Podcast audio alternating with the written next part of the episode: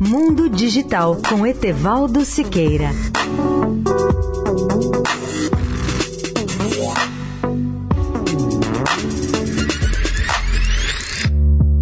Olá, amigos da Eldorado. Comentamos ontem aqui nesse mundo digital a redução do número de celulares e de telefones fixos do país e explicamos as razões desse fenômeno. O mesmo está acontecendo com a TV por assinatura no Brasil, que vem revelando queda continuada do número de assinantes, segundo dados da Anatel, para os anos de 2017 e 2018. Entre dezembro de 2017 e dezembro de 2018, o número de assinantes da TV paga no Brasil caiu cerca de 3%.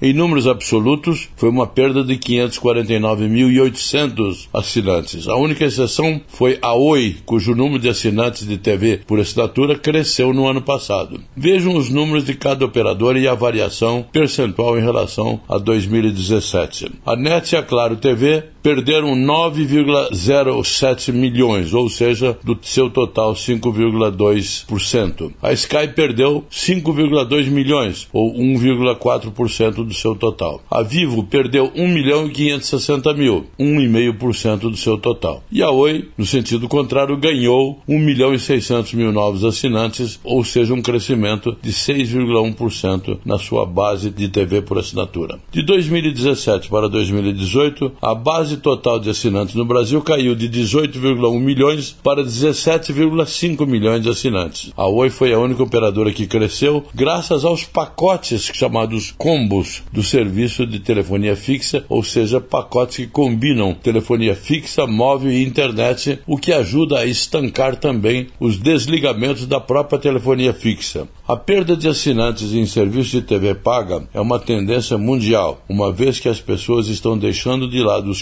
canais lineares para optar por serviços de streaming, como o da Netflix, seja por uma questão de custo ou mesmo pelo conforto de escolher o que quiser no momento que desejar. As operadoras sabem dessa tendência e estão oferecendo também serviços de streaming diretamente ao cliente. Etevaldo Siqueira, especial para a Rádio Eldorado. Mundo Digital com Etevaldo Siqueira.